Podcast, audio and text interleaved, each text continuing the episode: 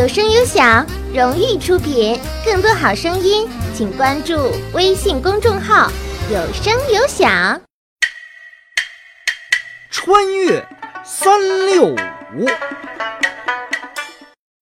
各位好，欢迎来到穿越三六五。今天是三月二十六日，一九四三年的今天，正是中国著名作家三毛的诞辰。三毛。这位华语文坛中的奇女子，以特立独行的作品与气质，影响了几代人的精神世界。然而，除了她传奇浪漫、追求梦想的一生之外，她的死亡原因也备受关注。台湾警方在填写验尸申请书的时候，死因一栏写的是因病验尸。可是，三毛从小就疾病缠身。如果仅仅因为疾病的原因，三毛不知道要死多少回了。他的很多作品都是忍着病痛完成的。可能会有人说，三毛怀疑自己身患绝症，感到悲观失望，来日无多。在这种极压抑、极颓废的情绪下，采取自缢的方式结束了自己的生命，并不奇怪。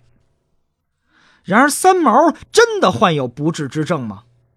他曾经怀疑自己得了癌症，为此去医院做过专门的检查，但院方的结论是，三毛只是得了普通的妇科病，手术过后静养几天即可痊愈出院。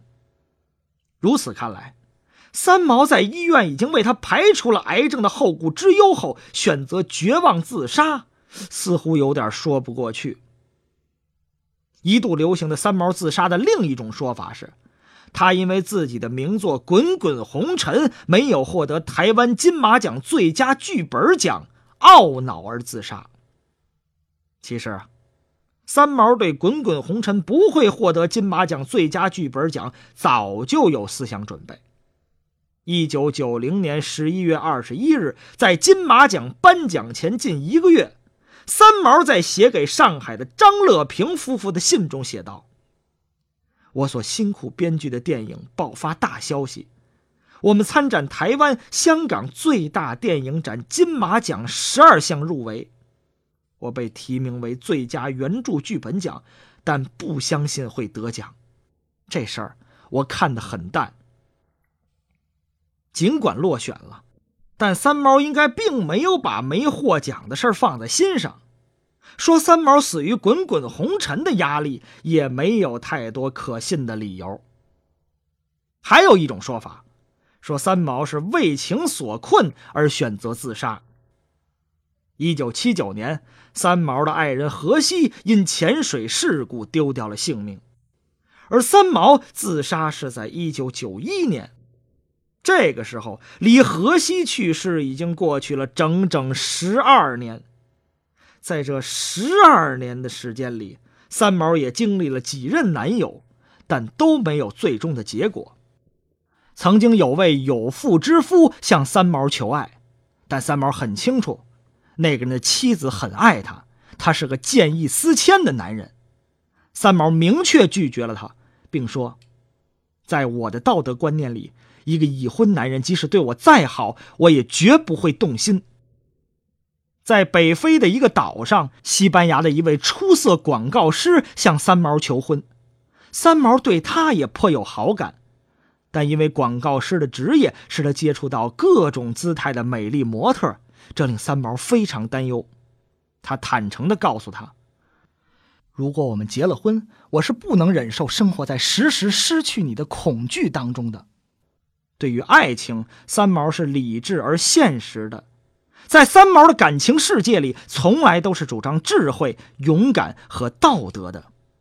这样的一个女子，似乎也不应该为情自杀。而且，三毛曾多次明确拒绝自杀。他在《不死鸟》中写道：“一个有责任感的人是没有死亡的权利的。”一九九零年，三毛在回答一位有厌世倾向的人的提问时说：“如果自杀可以解决问题的话，那么世上就没有活人了。这世上不是只有你想自杀，许多人都想。你给我好好活下去。这样一位极力劝说别人不要自杀的人，又怎么会自己选择自杀呢？说来说去呀，似乎哪一种结论都无法解释三毛最终离世的真相。这场令人伤感的悲剧，注定要成为一个千古之谜了。好，感谢各位收听今天的《穿越三六五》，咱们明天再见。